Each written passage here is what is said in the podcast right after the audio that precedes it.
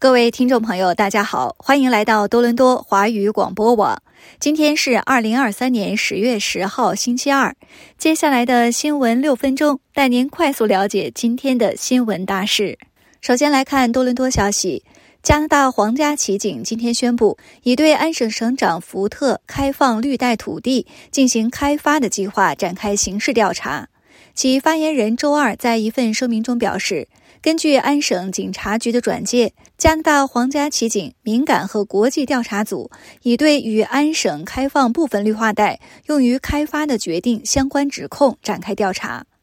根据加拿大皇家骑警的网站，该部门调查对加拿大和国际机构的政治、经济和社会诚信造成重大威胁的高风险问题。这可能包括对民选官员进行欺诈、金融犯罪、腐败和失信指控的调查。据悉，立法监管机构发现，选择从绿化带中移除哪些土地的程序存在缺陷，并且有利于某些开发商。上个月，在公众压力和两名厅长辞职后，福特取消了从受保护的绿化带上拆除大片土地的计划。他表示，这些土地将全部归还给绿化带。再来看一条来自联邦层面的消息：加拿大将继续向巴勒斯坦人提供援助，但确保援助不会流向哈马斯。加拿大联邦国际发展部长艾哈迈德·胡森办公室表示，加拿大将继续向巴勒斯坦人提供人道主义和发展援助，同时防止援助被转给哈马斯。胡森的通讯主管泰特罗在一份电子邮件中表示：“我们将继续为平民提供人道主义援助，同时确保资金不会落入哈马斯手中。”他还表示，加拿大与哈马斯实行不接触政策。加拿大政府不会直接向巴勒斯坦权力机构提供援助。据悉，加拿大每年在约旦河西岸和加沙地带的发展和人道主义援助上投入五千五百万元，这些援助均是通过与国际援助组织的合作进行的。在电子邮件中，泰特罗谴责哈马斯的袭击，并重申加拿大支持以色列根据国际法自卫的权利。加拿大反对党保守党已经呼吁联邦政府立即派遣撤离航班，将滞留在以色列的加拿大公民接回国。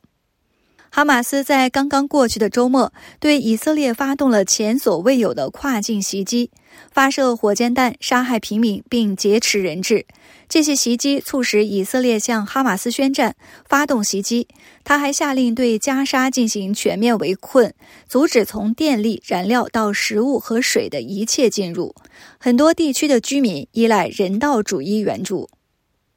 接下来是有关移民方面的消息。加拿大今天开始发放新一轮父母团聚移民的邀请。加拿大父母和祖父母团聚移民计划二零二三年的抽签从今天开始。在十月十号至十月二十三号期间，加拿大移民部将发出两万四千二百份邀请，目标是收到一万五千份完整的申请。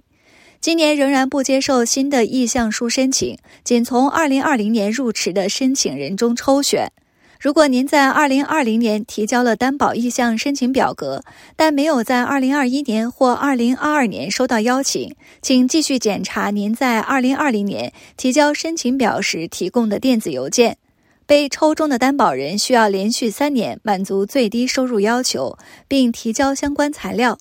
对于2020年和2021纳税年度，担保人的收入要求将是最低必要收入，而不是最低必要收入加上百分之三十。失业保险福利金 EI 和新冠临时福利，如加拿大紧急应对福利金，将被允许包括在担保人的收入中。而对于2022纳税年度，则恢复了额外百分之三十的收入要求。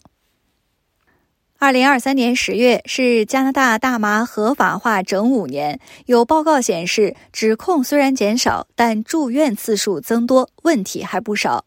加拿大于二零一八年十月将大麻的使用合法化，其目标是改善安全和公共卫生，并减少青少年使用大麻，减少犯罪和非法市场。如今合法化已经整整五年。加拿大公共卫生专家表示，合法化并没有带来任何健康益处，但它与一些严重的问题有关。今天出版的加拿大医学协会杂志发表了一篇评论，对非药用大麻合法化所带来的影响进行了盘点。温哥华西蒙弗雷泽大学心理健康与成瘾应用研究中心的助理教授、作者 Fisher 表示，超过四分之一的加拿大成年人表示他们使用大麻，这一比例高于2017年的百分之二十二。他说，大麻已经成为了一种广泛使用、标准化甚至推广的产品。